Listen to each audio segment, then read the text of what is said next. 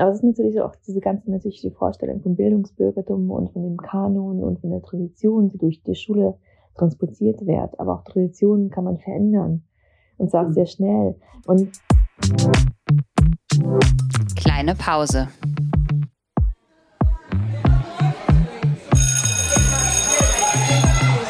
Begegnungen in der Teeküche.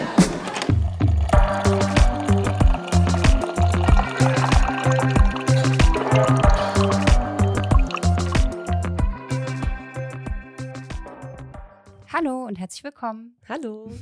Hallo. Ihr habt schon gehört, wir freuen uns sehr. Wir sind heute in dieser Folge zu dritt und haben wieder eine digitale Brücke gebaut nach Berlin. Wieder nach Berlin. Genau, es ist immer Berlin. Und ähm, wir würden uns super, super freuen, wenn unsere heutige Gästin sich unseren ZuhörerInnen vorstellen wollen würde.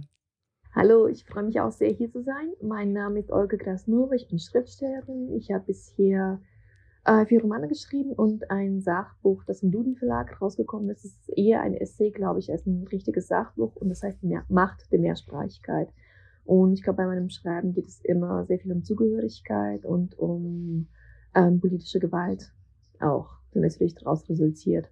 Es wird oft als Heimat missverstanden und mir geht es eigentlich tatsächlich eher um, um die Folgen der ganzen Grenzziehungen. Genau, und die Macht der Mehrsprachigkeit war für mich ein sehr persönliches Anliegen. Und ich wohne in Berlin, bin 36 und habe zwei Kinder. Ich glaube, da hört es auch schon auf. Und ähm, du hast ja auch mitgemacht bei diesem Band, ähm, das äh, sage ich jetzt mal, weil wir das auch schon öfter erwähnt wurden. Heimat ist unser, äh, eure Heimat, Heimat ist unser Albtraum und hast da einen äh, Text zu Privilegien. Genau.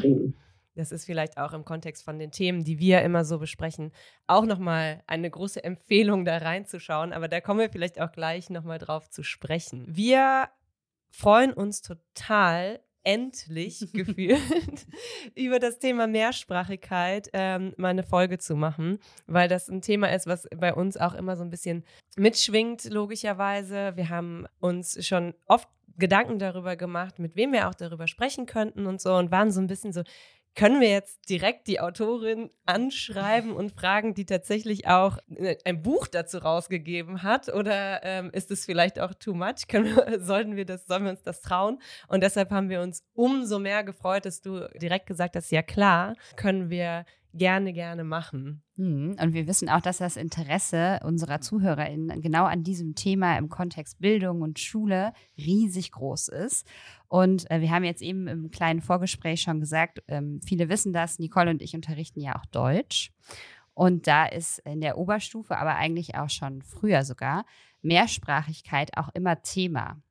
Ah, auf wirklich? theoretischer Ebene, ja, tatsächlich spricht man dann sehr viel über Mehrsprachigkeit und ähm, dann ist es ganz absurd, denn man spricht eben über dieses Thema, aber man spricht in Schule selten darüber, wer eigentlich von unseren SchülerInnen tatsächlich mehrsprachig ist. Und diese Tatsache, die ja auch eine riesengroße Ressource, ganz viel Potenzial, ganz viel mit Identität und Persönlichkeiten zu tun hat, spielt aber in Schule eine zumindest bis jetzt eher untergeordnete Rolle. Und nicht Ganz umsonst fragen dann auch oft OberstufenschülerInnen, warum jetzt auf einmal im Kontext von, von Sprache so viel über Mehrsprachigkeit gesprochen wird. Aber wenn es dann darum geht, wie funktioniert eigentlich Fremdsprachenunterricht, welche Fremdsprachen werden unterrichtet, ähm, was sind das eigentlich für Fähigkeiten, die man hat, wenn man mehrere Sprachen beherrscht? Ähm, und all diese Dinge, darüber wird eben in Schule nicht so häufig nachgedacht. Deshalb ähm, glaube ich, ist das so ein bisschen ein Spannungsfeld, über das wir uns super, super gerne mit dir unterhalten wollen würden. Mhm, sehr, sehr gerne. Und was mir, glaube ich, noch wichtig wäre, wäre vielleicht auch der Zusammenhang, nicht nur welche Sprachen unterrichtet werden, sondern was eine soziale Klasse darüber aussagt, mhm. jetzt unabhängig von der Herkunft, sondern ich glaube, das ist tatsächlich eine Klassenfrage. Und natürlich ist es auch eine postkoloniale Frage, auch selbst wenn Menschen ähm, die richtigen, die vermeintlich richtigen mhm. Fremdsprachen sprechen, ist es trotzdem immer noch eine, eine Frage auf der Hautfarbe oder der, ähm, der, dem irgendwie oder der oder demjenigen, die diese Sprachkenntnisse zugetraut wird und wem eigentlich nicht. Ja, du hast ja gerade zu Beginn auch schon gesagt, dass dir das total wichtig war, diesen Text, dieses Buch zu schreiben.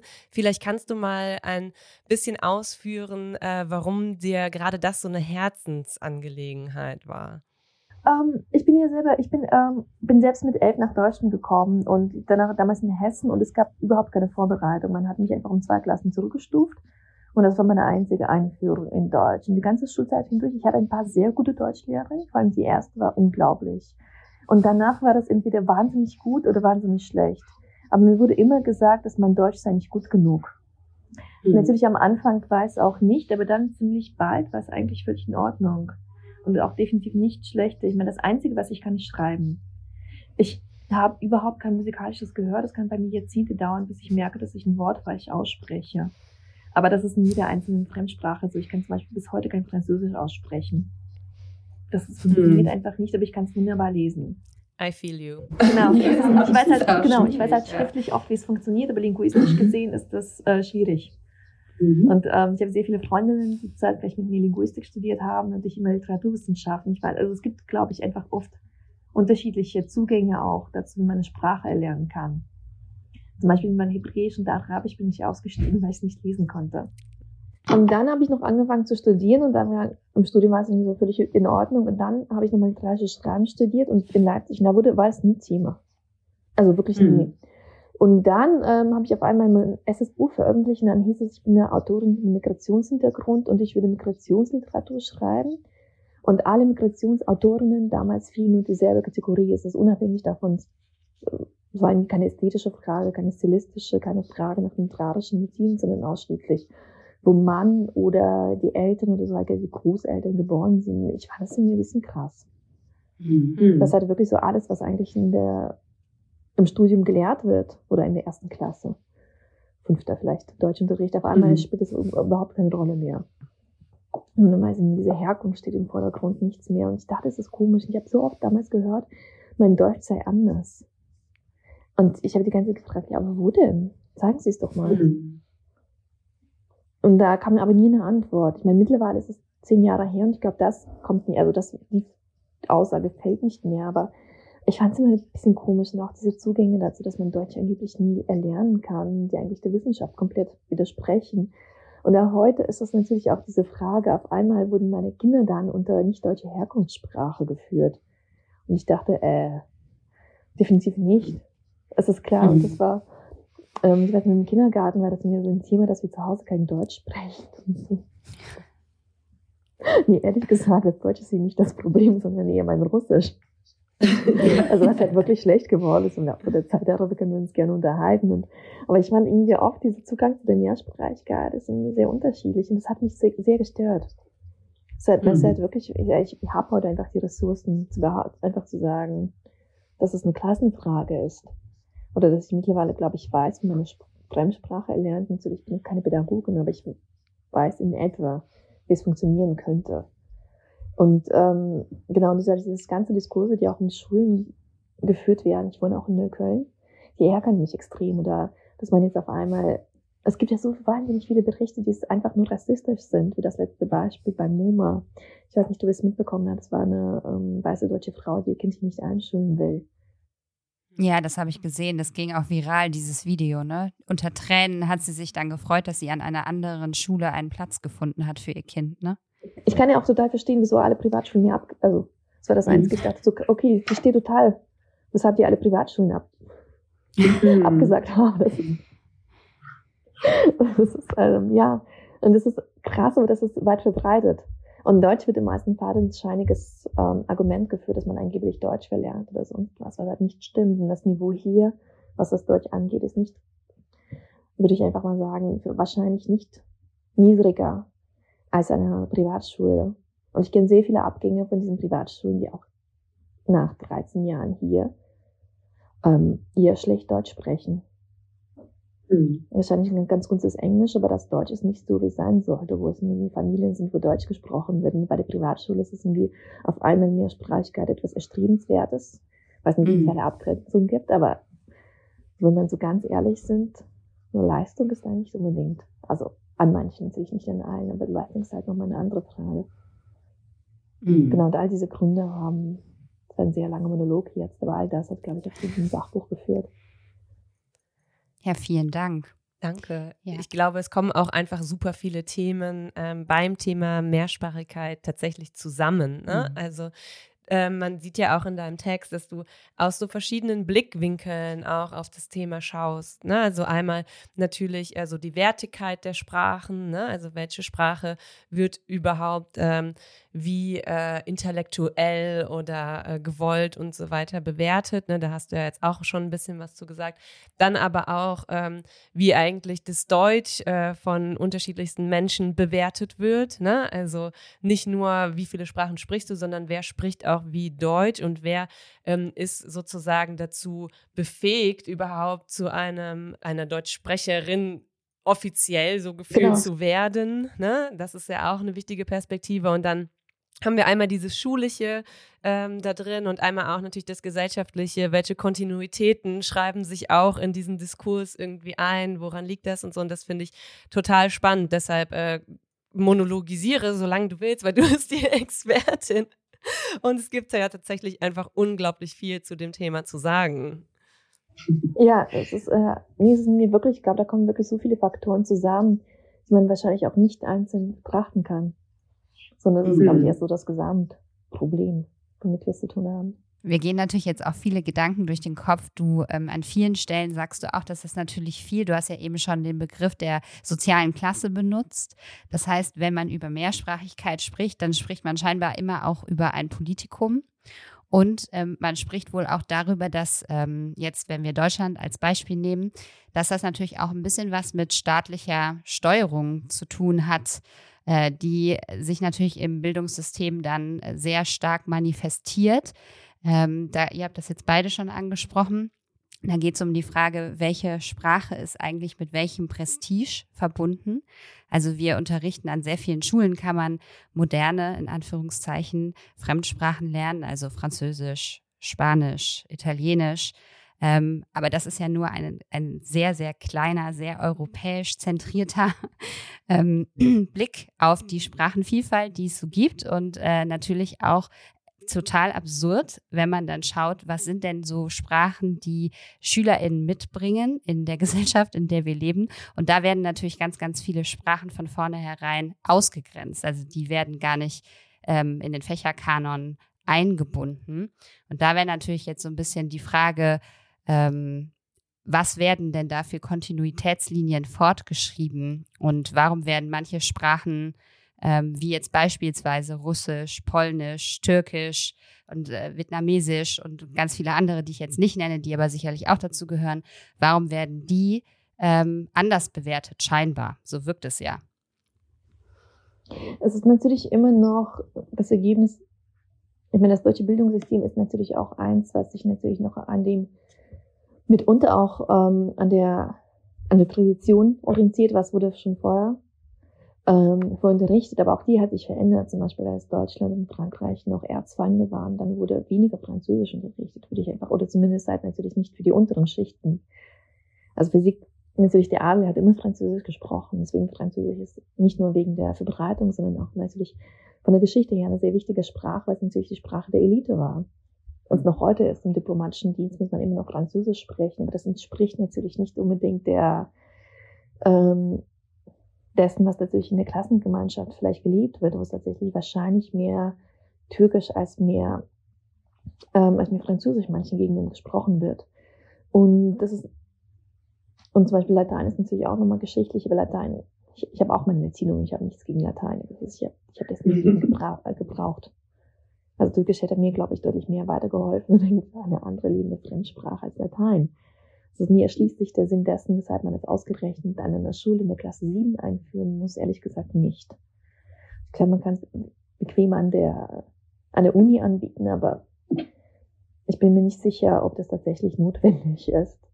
Schon in der siebten Klasse. Also ich bezweifle es sehr. Und ähm, aber es ist natürlich auch diese ganze natürlich die Vorstellung von Bildungsbürgertum und von dem Kanon und von der Tradition, die durch die Schule transportiert wird. Aber auch Traditionen kann man verändern und zwar mhm. sehr schnell. Und Und das ist natürlich komisch, über Innovation in der Schule zu sprechen, wenn das letzte Jahr überhaupt gezeigt hat, dass es in der Gegenwart überhaupt kein Konzept gibt, also null. Mhm. Und ähm, genauso ist es bei der Mehrsprachigkeit. Das ist natürlich ein Politikum, die Schulen sollen Deutsch bleiben oder was man unter Deutsch versteht, aber das entspricht nicht der Lebensrealität der SchülerInnen. Wir haben völlig super diverse Klassen und sie werden immer diverser. Und ich glaube, was mich immer so ärgert, ist, dass die ähm, Politikerinnen auch versuchen, über Bilingualität zu sprechen, aber das ist durch. Wir haben in der Schule mhm. tatsächlich Familien mit drei oder vier Sprachen mindestens. Ich glaube auch diese bilinguale Erziehung, die, die ist das, wir sind schon längst drüber, mhm. aus meiner Erfahrung. Natürlich sehr begrenzt ist und ich bin keine Pädagogin. Aber ich glaube, das ist auch eigentlich ein völlig anderer Diskurs, den wir führen. Und diese bilingualen Schulen reichen, also die, von denen wir in Berlin viele haben, aber die reichen auch nicht aus, weil sie bilingual sind und wir brauchen mehr und mehr Öffnungen. Und dann auf der anderen Seite bei den Privatschulen ist es mir alles kein Problem. Und bei den Privatschulen, da kriegt man auch nicht nur, da kriegt man, je nachdem wie viel man ist zu zahlen, da kriegt man auch mitunter andere moderne Fremdsprachen. Zum Beispiel in München gibt es Schulen, eine Schule, die bieten, glaube ich, 19 Fremdsprachen an. Wow. Aber kostet irgendwie ja. 15, genau, aber es kostet dann 15, 15 bis 20.000. Und das sind nicht nur die europäischen Sprachen, sondern das ist ganz nach der Herkunft der SchülerInnen ausgerichtet. Mhm. Das hat natürlich, wenn die Eltern Arabisch wollen oder die anderen Kinder auch, kein Problem. Mhm. Wird sofort eine Arabischklasse aufgemacht. Oder auch an den Unis werden ja auch alle Fremdsprachen unterrichtet, ohne Wertigkeit, nur eine A, das kriegt man auch hin. Wieso kann man das nicht ähm, auch in den Schulen anbieten? Das ist einfach, ja, ich glaube, weil die Deutsche, wir sind einfach so faul. Es ist schade nochmal wirklich, oder es fehlt einfach die die, ja. das Interesse. Selbst bei den mhm. Leuten, die eigentlich dafür bezahlt werden, überhaupt irgendwas für die Schule auszuarbeiten. Halt nicht nur bei mhm. Fremdsprachen, sondern auch ähm, sondern allein der Schulbedarf. Absolut, ja. Also äh, das Wort Querdenken kann man ja jetzt nicht mehr benutzen. Nee, das ne? ist leider besetzt. So, das ist ja. jetzt, ja, da, da denke ich irgendwie ganz oft drüber nach und das sagen ja auch viele Leute immer.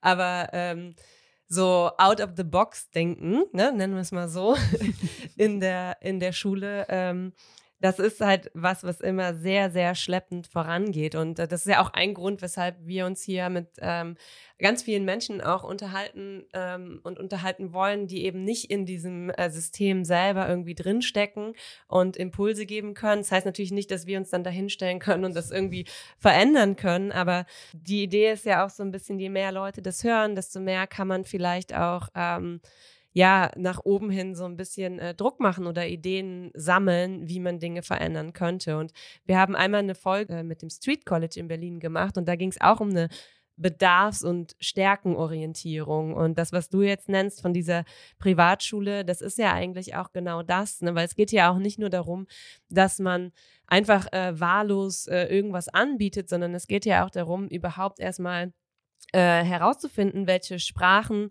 sind denn an unserer Schule überhaupt relevant. Ne? Also wie sieht denn überhaupt unsere Schülerinnenschaft aus?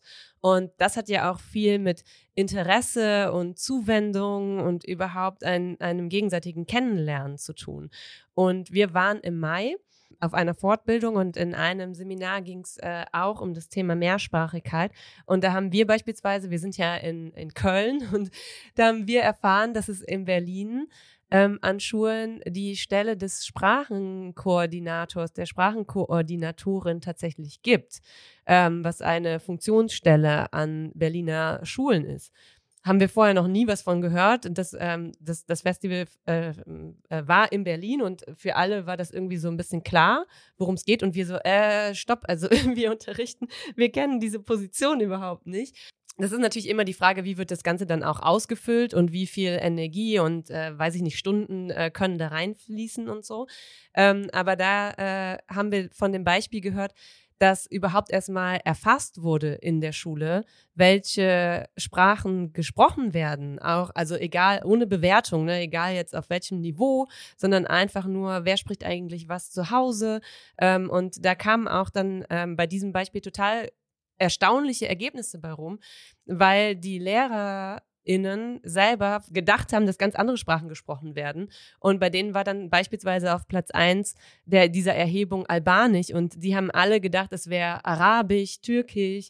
Und, ne? Also ähm, ich glaube, das war eine Schule in Kreuzberg. Ähm, und das ist was, äh, worüber wir uns auch ganz viele Gedanken machen, weil das natürlich irgendwie auch was damit zu tun hat, wie viel Wertschätzung und Zuwendung man auch den eigenen SchülerInnen entgegenbringt, ne? Weil einfach so ein Aufdrücken von, ja, wir leben in ähm, einem Einwanderungsland, wir leben in einer pluralistischen Gesellschaft, aber wir entscheiden jetzt wieder aus unserer Perspektive heraus, was wohl die Sprachen sind, die jetzt am meisten gewollt sind. Das ist ja auch wieder absurd, ne? Weil das ist ja einfach nur so ein, so, ja, ich glaube, so wenn ich mir die Schülerinnenschaft angucke, dann ist das hier bestimmt türkisch. Aber das ist ja auch genau. völlig, äh, ein, ein wieder völlig falscher Blick darauf. Ne? Und deshalb ähm, frage ich mich immer, ob es da, da nicht irgendwelche ja, Mechanismen geben könnte, dass das einfach so Standards sind, dass man das an der Schule macht. Ne? Also das ist, ähm, ich fand es ganz toll, das zu hören. Und wie du schon sagst, da kommt dann ja vielleicht auch raus, dass Leute drei, vier Sprachen sprechen ne? oder was auch immer.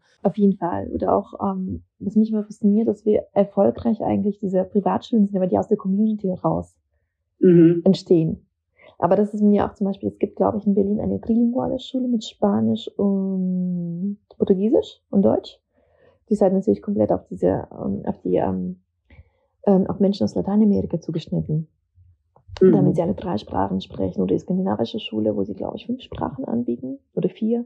Also alle skandinavischen Sprachen noch komplett problemlos. Oder auch die russische Privatschule, wo sie wir komplett das Deutsche und das Russische System machen. Und sie haben auch kein Problem, also sie haben überhaupt, wir haben mehr als genug Anmeldungen. Aber das mhm. hat das, Problem auch so, welche Community hat eigentlich das Know-how, um das aufzuziehen und die Energie oder überhaupt. Natürlich, es geht ja natürlich nur, wenn die Leute schon eine Weile hier sind und nochmal eine mhm. Energie mhm. haben, um da reinzustecken.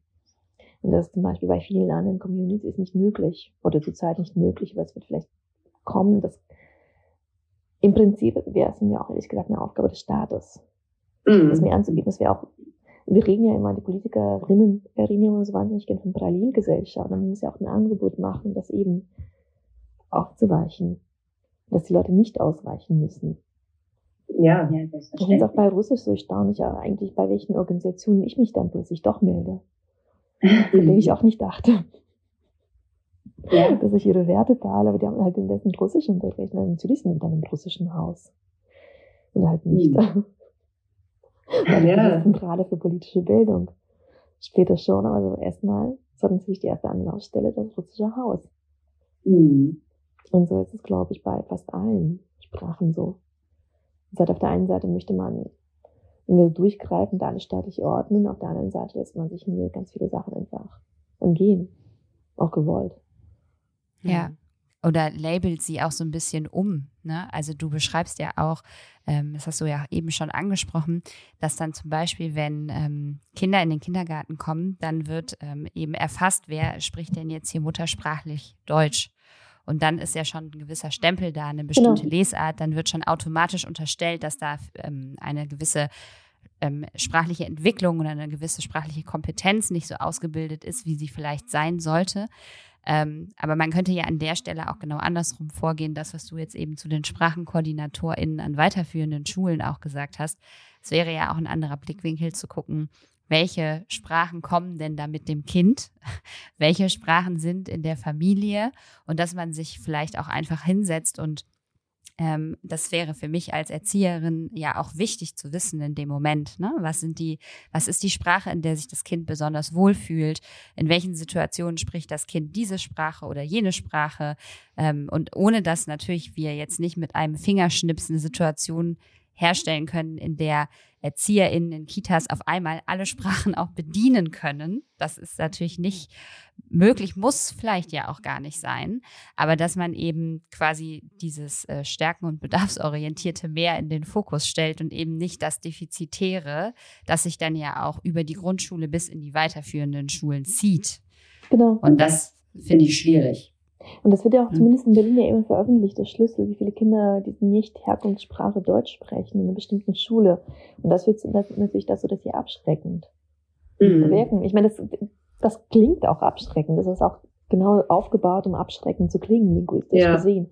Aber es ist natürlich, das sagt ja nichts über das Niveau der Sprache aus. Ich glaube nicht, dass meine Kinder, oder ich meine, soweit ich das beurteilen kann, ich glaube nicht, dass sie ein sehr schlechtes Deutschniveau haben, aber ich garantiere, dass sie ein sehr schlechtes russisches Niveau haben. Mhm. Oder auf Arabisch ist es es ist ja. deutlich schlechter, als es sein könnte, weil eben nicht das Deutsch, was sie vermeintlich nicht können. Hm. Ja, das ist ja ein Stempel, ne? der, äh, also der ein Defizit sozusagen stempelt statt eine Stärke, ne? Und es mhm. ist ein ganz bestimmter Blickwinkel und der ist schon krass. Ja, das ist eine alleine. Ich, ich weiß, ich, meine, ich weiß es selber nicht, aber ich weiß halt auch nicht, inwieweit. Ähm, es gibt zum Beispiel hier, in, wenn die Kinder vier Jahre sind in Berlin, wird ein Spracherhebungstest gemacht. Aber der wird von den Kindergärtnerinnen durchgeführt. Und aber ich weiß nicht, ob das tatsächlich die Kompetenz der Kindergärtnerin ist, tatsächlich das linguistisch oder pädagogisch einordnen zu können. Und auch teilweise, es gibt einen Test, wo Kinder Oberbegriffe zuordnen müssen. Und ich habe nachgefragt, welche Oberbegriffe. Also sind es theoretische Oberbegriffe, sind es philosophische Oberbegriffe, geht es um Satzarten oder, und das wusste sie nicht. Ich war selber das nicht verständlich, was sie genau wie zuordnen kann. Natürlich kann das Kind das auch nicht zuordnen. Ich könnte es auch nicht wenn ich nicht weiß, in mhm. welcher Kategorie das. Und ich glaube auch diese Tests, ich weiß halt nicht, inwieweit sie eigentlich aussagekräftig sind. Und es ist mhm. natürlich klar, es ist halt überall, überall ein Mangel. Aber auch in dem, also wir haben ja seit Corona gesehen, das Geld ist ja scheinbar genug da. Mhm. Mhm. Das ist ja anscheinend nicht das Problem, was wir als Gesellschaft haben. Wieso setzt man das Geld nicht da ein und tatsächlich ähm, kann ja auch nicht so schwer sein, in Kindergärten tatsächlich linguistische Fachkräfte einzustellen. Ja. Das ist halt auch interessant, weshalb ist es uns das als Gesellschaft nicht wert. Ja, hm. genau. Und komischerweise, und darüber sprichst du ja auch viel in deinen Texten, ähm, verschieben sich ja dann auch wieder diese Wertigkeit. Ne? Und es ist immer eine Frage, wer definiert so was zu welchem Zeitpunkt als wie wertvoll. Und dann kommt es ähm, beispielsweise in der freien Wirtschaft dazu, dass Menschen, äh, die Arabisch sprechen, ähm, dann ganz besonderes Kapital quasi so als, als, äh, ähm, als Humankapital fast schon gelten. Die brauchen wir. Ähm, dann können wir nämlich Geschäftsbeziehungen führen und so weiter. Und auch da ähm, klingt sich dann wieder struktureller Rassismus ein, nämlich wenn dann eine weiße Person ähm, und das, ich weiß gar nicht, ob du es in deinem Buch geschrieben hast oder ob ich es in äh, einem Talk von dir gehört habe. Ne, aber da beschreibst du das äh, ja ähm, äh, super auf den Punkt, ne, dass äh, genau in dem Moment natürlich die weiße Person, die Arabisch spricht, dann auch wieder bevorzugt wird, weil sie das durch ihre vermeintliche Intelligenz, ihren Willen, ihren Ehrgeiz oder wie auch immer ähm, dann äh, Arabisch gelernt habe und äh, überhaupt nicht überprüft wird, ob das Arabisch denn tatsächlich, und das ist es ja in den seltensten Fällen, dann genauso gut ist wie das ähm, von einer Person. Ähm, also du, du kritisierst ja auch den Begriff der Muttersprache, kannst du vielleicht gleich nochmal ein bisschen erklären, ne? aber von einer Person, äh, die von äh, Geburt an Arabisch spricht. Ne? Und das sind natürlich äh, immer so Fragen, wo man echt mal genauer hingucken muss, so wer hat da auch wieder so Deutungshoheiten und an welcher Stelle wollen wir das denn wieder? Denn an den Universitäten ist es dann wieder gewollt, ne? Und in der Schule ähm, wird Kindern gesagt, ja, ihr dürft jetzt noch nicht mal auf dem Schulhof privat Türkisch sprechen. Und dann ist man aber eine total tolle Ärztin, wenn man auch Türkisch sprechen kann, weil man dann äh, irgendwie in bestimmten Bereichen arbeiten kann. Und das ist ja ein, ein Riesen, also das ist ein Unding, ne? Das ist ja völlig unverschämt eigentlich. Ja, das ist halt natürlich, ne, das regelt auch den Zugang zum Markt, dann zum Arbeitsmarkt, mhm. weil da vor allem die Qualifikation und wenn nicht. Und das ist halt natürlich auch strukturelle, strukturelle Rassismus spielt eine riesen Rolle da. Absolut. Vielleicht kannst du das mit der Muttersprache, weil das ist, glaube ich, auch was, was in Schule noch nicht so richtig angekommen ist, nochmal so ein bisschen erklären, warum ähm, du eigentlich sagst, ja, der Begriff der Muttersprache ist überhaupt nicht der richtige Begriff. Ähm, der ist natürlich ideologisch vorbelastet. Das ist genauso wie Heimat. Das kommt noch von Herde, dass man natürlich nur, oder ähm, es wurde auch in Deutschland ganz viel darüber geschrieben, noch vor 200 Jahren, wenn ich mich nicht irre das ist halt natürlich ein Begriff, ist, der feststehend ist, Muttersprache bei Herdes. Man kann nur eine Sprache sprechen, man kann sie nur von Geburt an sprechen, sie wird durch die Mutter und durch die Muttermilch übertragen. Das ist eine Sprache, die hat man für immer, die kann man nicht erlernen. Und ähm, genau, und man hat nur sie. Und dann aber, es ist halt zum Beispiel in meinem Fall, ich bin mit elf nach Deutschland gekommen, meine Muttersprache ist Russisch, mein Deutsch ist um einiges besser. Trotzdem kann ich nicht sagen, dass ich eine deutsche Muttersprachlerin bin, obwohl ich das, glaube ich, ähm, ehrlich gesagt, ich fühle mich nicht einer, eine oder einem deutschen Muttersprachler unterlegen. Ähm, bei Russisch wiederum, was meine vermeintliche Muttersprache ist, mein Russisch ist nicht auf dem Level. Äh, ich verstehe alles, ich kann fließend sprechen, ich mache beim Schreiben viele Fehler die mir nicht passieren dürften mit 36. Nicht mal nach der dritten Klasse. Das ist halt oft, ich brauche immer drei Tage, um wieder reinzukommen, diese Sprache. Das mhm. ist halt tatsächlich, was ich aktiv lerne und verlerne. Klar, Russisch, äh, russische Vokabeln lerne ich wahrscheinlich aktiv schneller als französische. Ähm, aber auch da ist es manchmal fraglich. Und es gibt auch viele Untersuchungen, die ja, deswegen, deswegen würde ich einfach vorziehen, von der Erstsprache eine Zweitsprache zu sprechen, was man übrigens auch bei den Translationswissenschaften macht, wo es genau darum geht, weil kann in welche Sprache übersetzen. Man verlässt sich nicht darauf, dass jemand sagt, das ist meine Muttersprache, ich kann jetzt dolmetschen. Das würde, glaube ich, niemand, der bei Verstand ist, zulassen, sondern es gibt eine A-Sprache, es gibt eine B-Sprache und eine C-Sprache. Niemand fragt nach der Muttersprache, sondern es gibt einfach ganz klare Tests. Nach denen wird getestet und dann darf man in Aus- oder Indisch-Fremdsprache oder Muttersprache oder was auch immer übersetzen. Aber es ist einfach eine Leistung, die gemessen wird.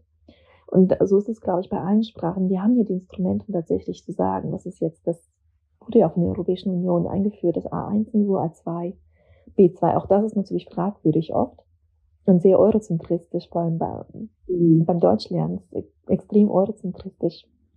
Und sind viele Inhalte, die vielleicht fragwürdig sind, aber trotzdem haben wir bestimmte Messinstrumente, um tatsächlich die Leistung jetzt abgesehen von den ganzen, von der ganzen Ideologie, die dahinter steckt, diese Muttersprache, nicht durch die Herkunft oder was auch immer, das hat ja eigentlich nichts mit der Sprachbeherrschung per se zu tun. Und es gibt auch, ähm, auch in der Wissenschaft, das ist oft Ideologie natürlich oder das Narrativ, was bestärkt wird, aber es gibt zum Beispiel auch ähm, diese An die berühmte Ansicht, dass man eine Fremdsprache erst bis zum, glaube ich, um elf, wenn man elf Jahre alt wird, schließt sich das Fenster und ab dann kann man es angeblich nicht mehr lernen. Dann mhm. auf der anderen Seite gibt es aber viele Untersuchungen, die zeigen, dass sehr viele Menschen eigentlich später die Fremdsprache noch besser erlernen können als vorher. Und auch diese ähm, das angeblich akzentfreie Reden oder nicht, bin mir auch da nicht sicher, ob das irgendwie nicht damit zusammenhängt, ob manche Menschen irgendwie musikalisch ich weiß nicht, ob das mhm. musikalisch oder linguistisch oder das auch immer mehr begabt sind als andere. Ich höre mich in jeder einzelnen Fremdsprache komisch an.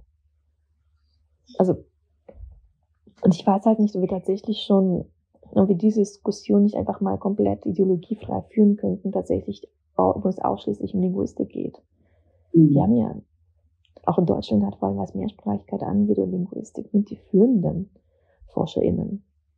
Das kann ja eigentlich nicht so schwer sein, wir haben ja irgendwie alle Bücher, die ganze Fachliteratur, die ich für das Buch benutzt habe, ist aus den 70ern, 80ern und 90ern. Das ist nicht mhm. neu.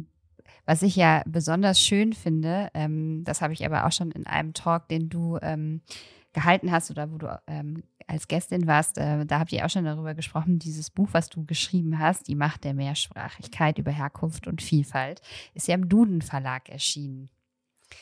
Genau, das ist ja, das feiere ich so unglaublich ab, dass dieses Buch im Duden Verlag, ähm, das ist äh, erschienen ist, weil das gerade natürlich für Schule, ne, wir sind natürlich, wir können, überall ist der Duden, in jedem Raum, überall ist dieses Lehr, also es ist ja kein Lehrwerk, aber das Nachschlagewerk eben total präsent und witzigerweise, da muss ich auch immer lachen, dass SchülerInnen heute damit wenig anfangen können, weil alles, was in Buchform ist, erstmal etwas ist, wo sie sagen, ja, das ist ja alt. Also das ist ja, ist ja nicht digital, das kommt ja nicht aus dem Netz. Und ähm, der hat, der Duden, glaube ich, hat so ein bisschen seinen bibelhaften Charakter auch eingebüßt, auch wenn der Duden natürlich mittlerweile digital zur Verfügung äh, steht auch. Ähm, nichtsdestotrotz steht ja der Duden Verlag und der Duden als Buch an sich für Richtigkeit von Sprache. das ist ja sozusagen die ähm, ja, Bestandsaufnahme des richtigen Sprechens im Deutschen oder zumindest des Konsenses, der da in der Sprecherinnengemeinschaft hergestellt ist. Deshalb finde ich das so wunderbar, dass dein ähm, Buch in dieser Schriftenreihe des Duden Verlags erschienen ist. Wie ist es denn dazu gekommen? Ähm, ich wurde vom Lektor angesprochen, von der Reihe, ob ich nicht ein Buch dazu schreiben möchte, also in der Reihe veröffentlichen möchte. Und das war auch während der Corona, ich hatte viel Zeit. genau, und da war, aber ich glaube auch ehrlich gesagt, für das Thema gibt es eigentlich keinen besseren Verlag als den Duden. Das ist vielleicht auch ein äh, positiver Punkt, dass der Wandel natürlich, also wir sprechen natürlich auch immer so sehr kritisch, ne, aber gleichzeitig passieren ja auch viele Dinge, ne? Also ich glaube schon, dass man auch äh, immer mal wieder auf diese positiven Dinge und den Diskurs auch schauen muss, denn je mehr darüber gesprochen wird, desto bewusster wird es vielleicht auch, ohne jetzt ausschlagen zu wollen, dass natürlich auch weiterhin noch ähm, vieles nicht so läuft, wie es vielleicht laufen sollte. Ich glaube auch unsere Gesellschaft ist mindestens 20 bis 30 Jahre weiter ist eigentlich die Politik. Und das ist das Problem. Mm. Es wird ja immer noch von irgendwelchen Wahlmehrheiten ausgegangen, die es so nicht mehr gibt. Absolut. Was würdest du dir denn, wenn du dir das jetzt ähm, stricken könntest für die Schule? Also ich habe eben schon im Vorgespräch, ich habe äh, so eine so eine utopische Idee, ähm, die könnte ich aber vielleicht gleich nochmal teilen.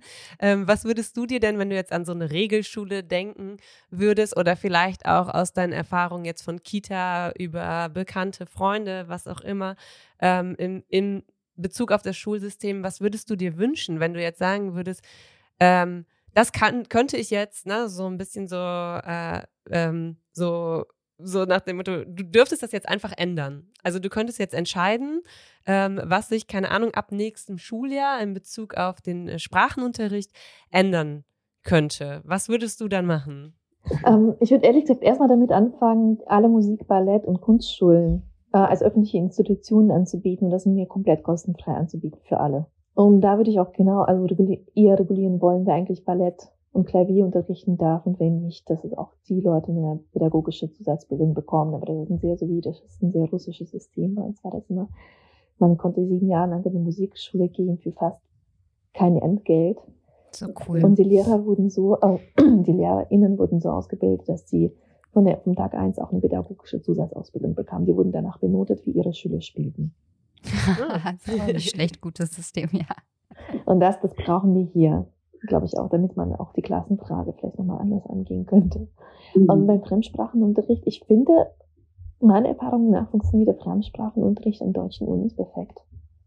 Also ein ganzes Sprachlernzentrum, das läuft normalerweise beim Schnürchen, man kann die absurdeste Sprache lernen. Es finden sich immer Leute, die das äh, möchten. Natürlich kann es nicht jede einzelne Schule anbieten. Aber auch da kann man das, glaube ich, koordinieren und äh, Schulbus oder was auch immer, das wir so zusammenlegen, auch ähm, natürlich durch ein normales Softwareprogramm. Ich glaube schon, dass man das irgendwie so koordinieren könnte, dass die SchülerInnen eine viel größere Vielfalt an Fremdsprachen hätten, die auch anders unterrichtet wird. Und ich finde es auch, ich finde, was ich so grässlich finde, ist das Wort Herkunftsunterricht, Herkunftssprachenunterricht. Mhm. Das heißt ja auch sind, ich habe ja nicht alle dasselbe Level in der Herkunftssprachen. Wieso können ja auch nicht Leute, die monolingual Spanisch aufwachsen, wieso können sie nicht auch Türkisch lernen? Auch da gibt es bestimmte Interessen mit anderen Herkunftssprachen. Ich glaube, das ist schon das, wo es eigentlich damit anfängt, dass eine Parallelgesellschaft eigentlich von der, vom Staat her aufoktroyiert wird. Was ja, das müsste sich, glaube ich, ändern, sondern es muss einfach ein normaler Sprachunterricht sein und das war's. Fertig. Würdest du dir auch ähm, wünschen, dass im Unterricht selber mehr Offenheit für verschiedene Sprachen ähm, gegeben wäre. Also das ist ja auch so ein Thema, was immer mal wieder ähm, wichtig wird, wenn man jetzt beispielsweise eine Projektarbeit macht oder im Deutschunterricht ist. Na, natürlich ist es dann erstmal Deutschunterricht, aber wenn es dann darum geht, weiß ich nicht, Gedichte zu schreiben, dann erleben wir super oft, dass ähm, wir dann gefragt werden, ähm, darf ich das auch in Englisch schreiben oder darf ich das auch, also Englisch ist das häufigste, ne, weil das auch irgendwie cool ist, weil das so ein Song hat und so. Ähm, aber darf ich dann auch was, äh, keine Ahnung, in, in einer anderen, meiner Erstsprache oder was weiß ich, was hinzufügen? Und ähm, für mich ist das immer so, ich rege das je nach Thema. Ne? Und ich sage dann, ja, es wäre schön, wenn du es dann übersetzen würdest. Also du kannst es natürlich, wenn es jetzt was Produktives ist, du kannst es natürlich irgendwie vortragen. Ähm, aber wenn dich jemand fragt, was heißt es denn jetzt, dann wäre es natürlich schön, wenn du das irgendwie ein bisschen erklären könntest für deine MitschülerInnen, die es eben nicht verstehen oder so. Ne? Und da ähm, finde ich, ist die, die Diskrepanz ähm, in, im Unterricht selber, also in den verschiedenen Fächern, manchmal noch so ein bisschen schwieriger auszuhandeln, wie man mit Mehrsprachigkeit umgehen kann.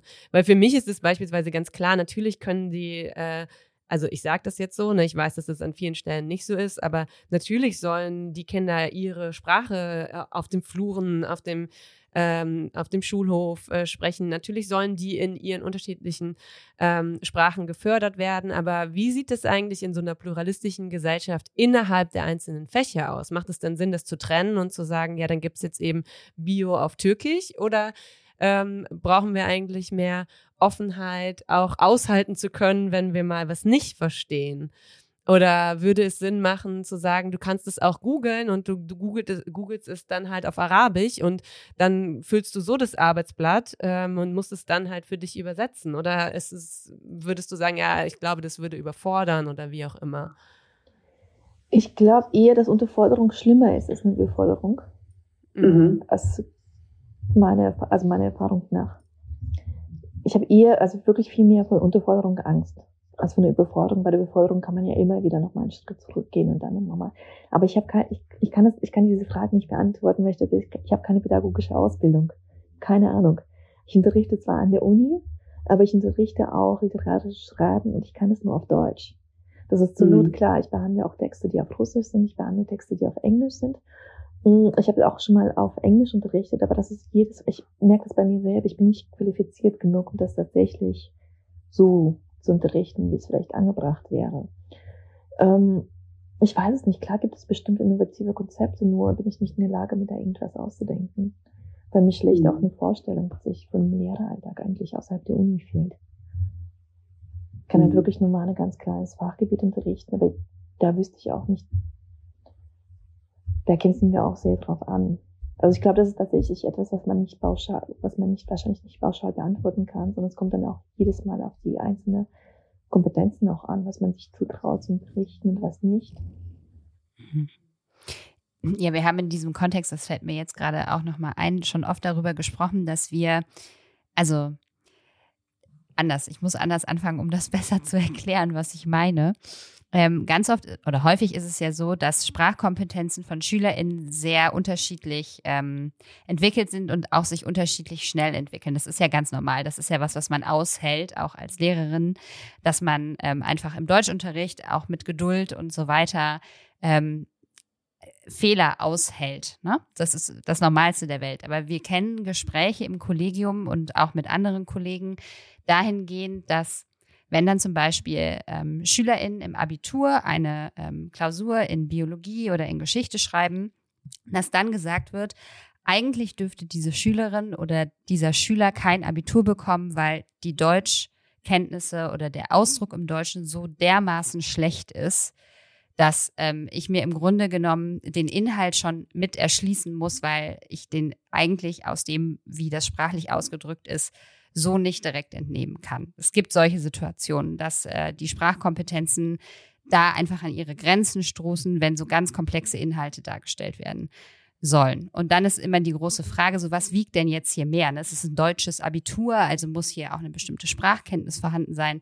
Auf der anderen Seite werden ja auch inhaltliche und methodische Kompetenzen in Biologie beispielsweise abgefragt. Und da ist dann immer die Frage, wie gehe ich jetzt damit um? Und in diesem Zusammenhang haben wir darüber gesprochen, ob es nicht vielleicht auch denkbar wäre, dass man das alles so öffnet, dass man SchülerInnen die Möglichkeit gibt, diese Abschlussklausuren für auch von mir aus den mittleren Schulabschluss auf einer anderen Sprache als der deutschen schreiben zu lassen. Zum Beispiel im Arab, also auf Arabisch, auf Türkisch um quasi dieser Sache zu entgehen, dass da Deutschkenntnisse vielleicht im Schriftlichen noch nicht so sind, wie man sich das wünschen würde, aber natürlich derjenige durchaus in der Lage ist, mit den fachmethodischen Sachen und den Inhalten der, der Fächer sehr gut umzugehen.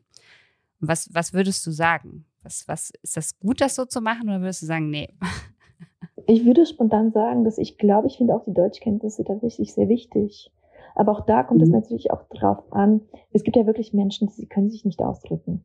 Mhm. Ja. Genauso wie andere Menschen. Ich kann zum Beispiel, ähm, ich kann nicht, meine Mathekenntnisse sind miserabel. Ich kann irgendwie alles, was mit Naturwissenschaften zu tun hat oder mit Musik.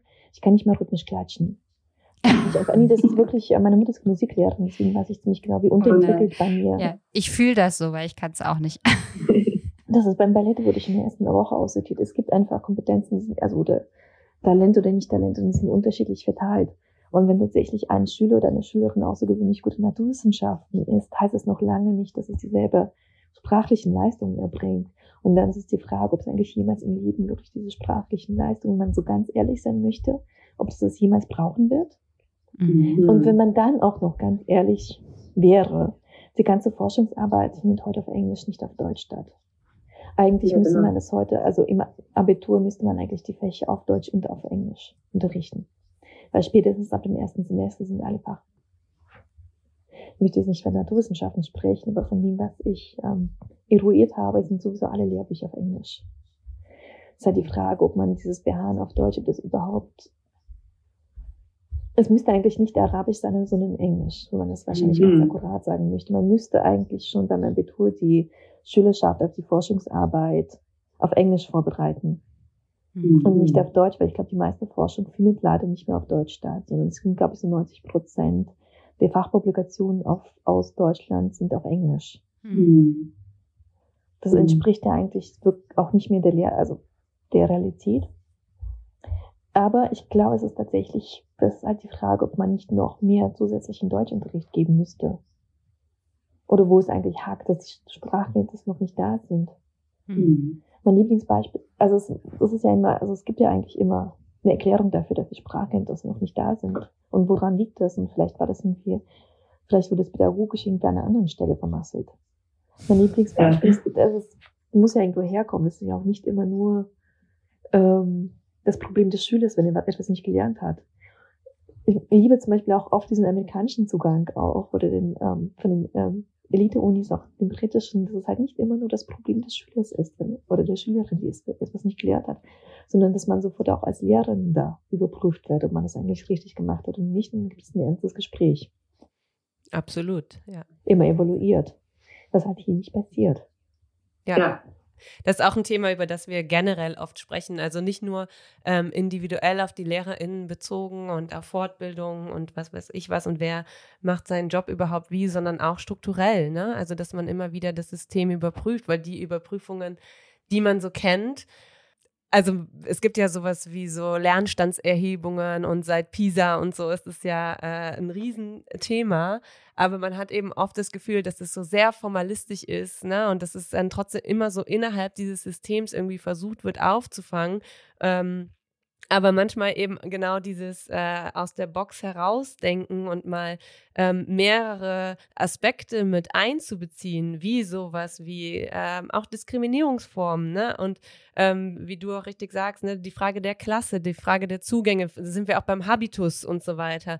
Diese Dinge werden natürlich nicht mit einbezogen, sondern es ist dann immer so systeminhärent, wird dann geguckt, was auch wichtig ist. Ne? Also ich würde gar nicht sagen, dass das nicht mit den anderen Dingen einhergeht, aber wir machen dann eine Reflexion über unsere Lernstandsergebnisse, dann ähm, kommt irgendwie bei Rom, ja, die fünften Klassen haben da und da nicht so gut abge, äh, abgeschlossen, äh, ab, was? Schnitten. Schnitten, genau, nicht geschlossen.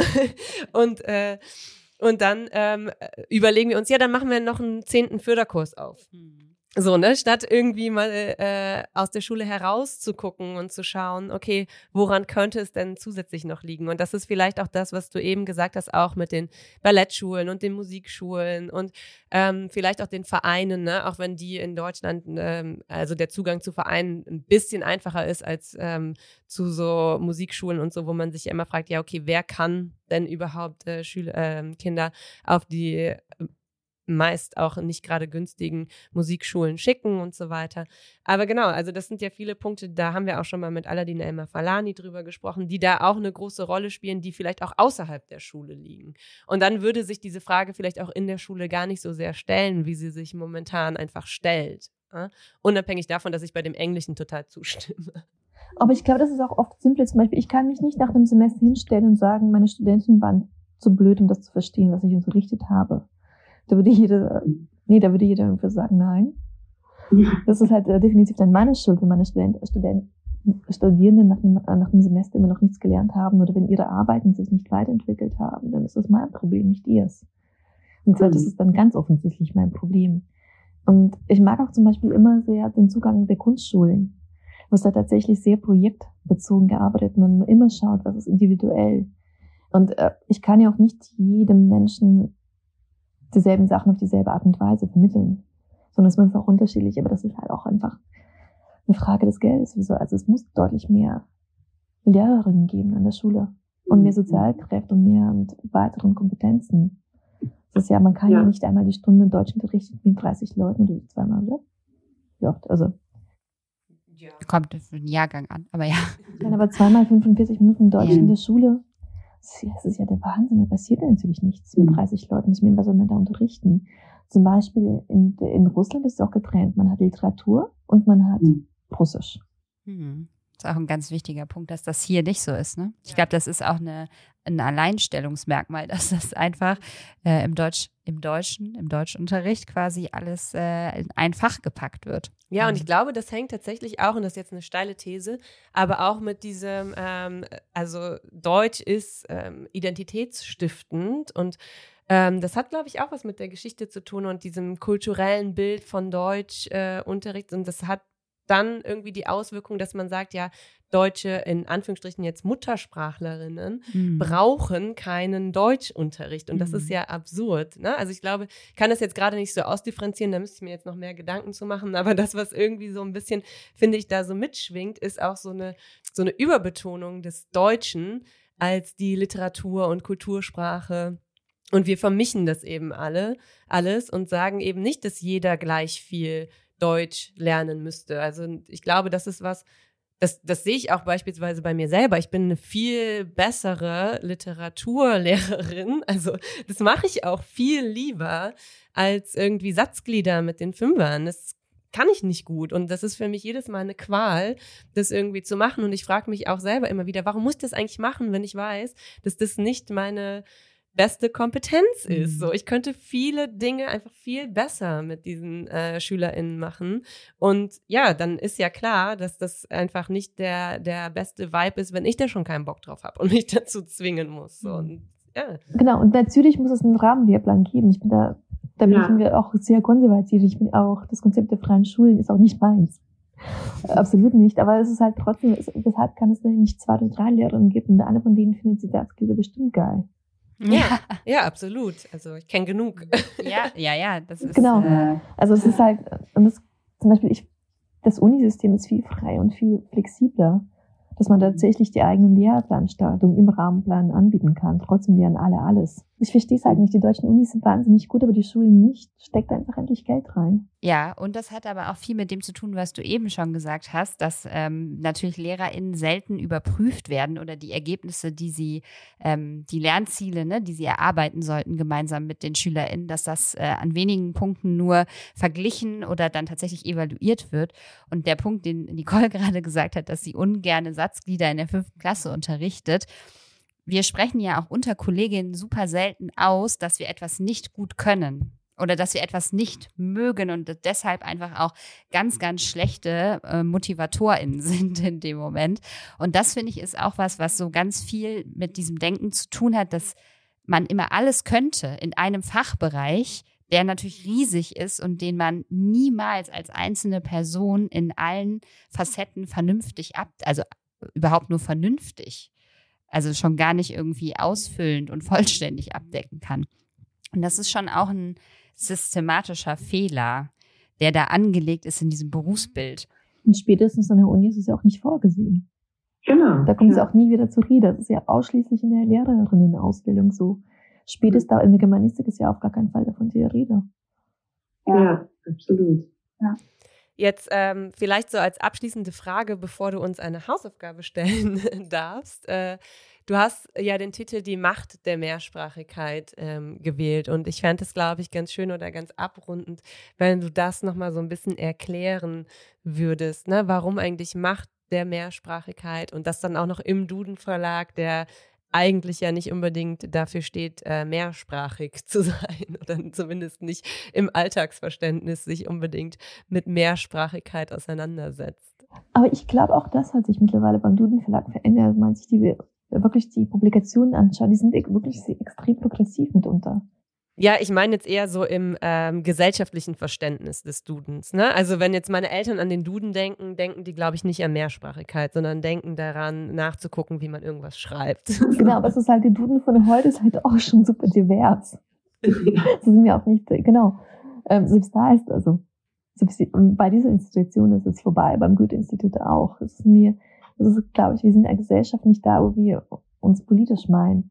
Und bei der Macht der Mehrsprachigkeit, ehrlich gesagt, wir hatten vorhin einen anderen Titel, aber der war schon vergeben. Ähm, ich weiß auch nicht mehr, wie der hieß. Und ich glaube, das ist tatsächlich eine, ich habe das selbst gespürt, jetzt kommen wir vielleicht doch zu meiner Eingangsanekdote. Ich habe das zuerst mal in Russland gespürt, dass da tatsächlich, wenn man mehrere Sprachen beherrscht, das ist eine Macht, die man bekommt. Man kann auf einmal barrierefrei kommunizieren und zwar quer durch, also und auch nicht mit den Gruppen, wo es vielleicht vorgesehen wurde oder was wünscht. Und ich habe mir das Gefühl, dass die Gruppen sich eigentlich nicht nach der Nationalität zusammenfinden, sondern nach den Kommunikationsmöglichkeiten. Und das ist halt nach der Sprache. Und das ist halt natürlich äh, kann, also dann verstehe ich noch diese ganze Frage nach der Identität, die mit der Sprache äh, zusammenhält. Aber das ist auch einfach eine Barrierefreiheit, die man dadurch gewinnt. Und völlig, also man kann sich dann viel freier mit vielen Menschen unterhalten und auch nicht nur im Ausland, sondern auch tatsächlich in der Stadt. Man versteht sie auf einmal völlig anders.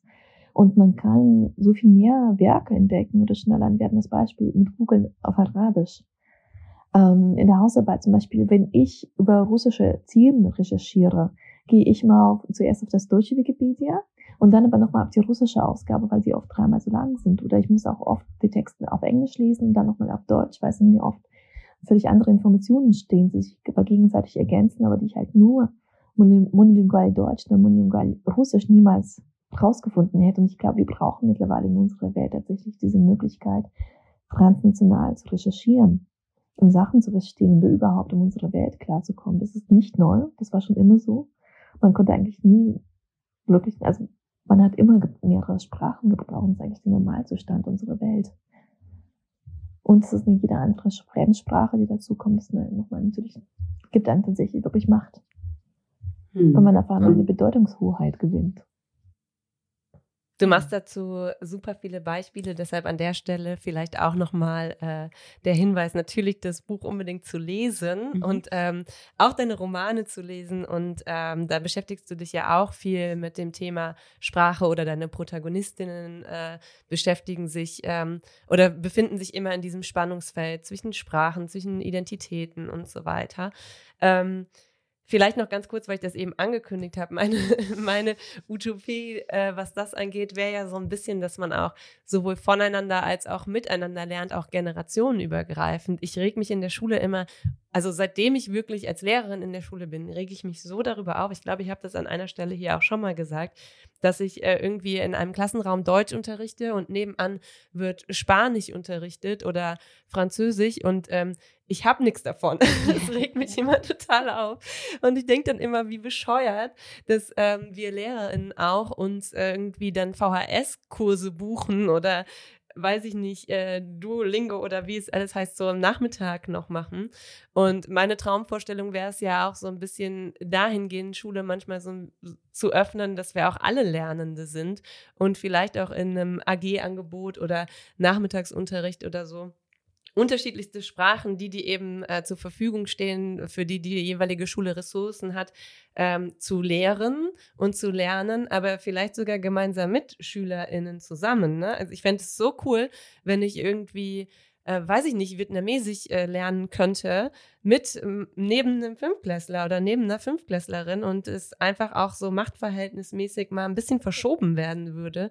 Und dann gibt es eben Expertinnen und es ist egal, ob die Expertin jetzt älter oder jünger ist als ich, ob die äh, Lehrerin ist oder also natürlich muss man didaktisches Wissen haben, um eine Sprache zu vermitteln. Also das, das natürlich schon, aber die Frage so ein bisschen, wer ist denn eigentlich immer lernend? Und ich glaube, das wäre sowas, was so ultra bereichernd wäre, weil Kinder ja beispielsweise viel schneller sprechen ähm, und, äh, und äh, viele Erwachsene da dann vielleicht so ein bisschen strukturiert herangehen und ähm, eher auf die Rechtschreibung gucken und keine Ahnung, ihr Heft organisiert hätten und die äh, Kinder daneben würden einfach drauf losreden und man würde auch so ein bisschen Hemmungen beim Sprachenlernen und oder vertiefen verlieren. Hm. Ähm, aber das ist natürlich eine völlig utopische Vorstellung. Ich glaube nicht, dass, das, dass ich das noch irgendwie so erleben werde. Aber das fände ich halt total mega cool, wenn man sich mal vielleicht auch sowas als Projekt überlegen würde, ne? dass eben dann auch LehrerInnen diese Projekte oder Workshops oder Kurse, wie auch immer man es benennen würde, belegen könnten und es nach Interesse gehen würde und nicht einfach nur nach, ich bin äh, Lehrerin und ich äh, unterrichte jetzt immer nur 10- bis 11-Jährige in der und der Sprache und gleichzeitig auch, ja, sich gegenseitig da so ein bisschen, ähm, ja, unterstützen, aber auch so die, die Möglichkeiten äh, zu haben. Weil ich finde es immer schrecklich, wenn äh, im Lehrerzimmer, Lehrerinnenzimmer dann Französisch gesprochen wird und ich denke, boah, hier schwirrt so viel Wissen. Es gilt natürlich auch für andere Fächer. Und ich unterrichte einfach immer nur daneben und habe nichts davon. Also ich würde auch gerne im Biounterricht sitzen. ja, ist natürlich auch ein bisschen egoistisch, aber das fände ich irgendwie, es ist halt eine coole Vorstellung. Wer weiß. Das klingt doch super. ja. ja. Du darfst äh, die Hausaufgabe ankündigen. Ankündigen, ja.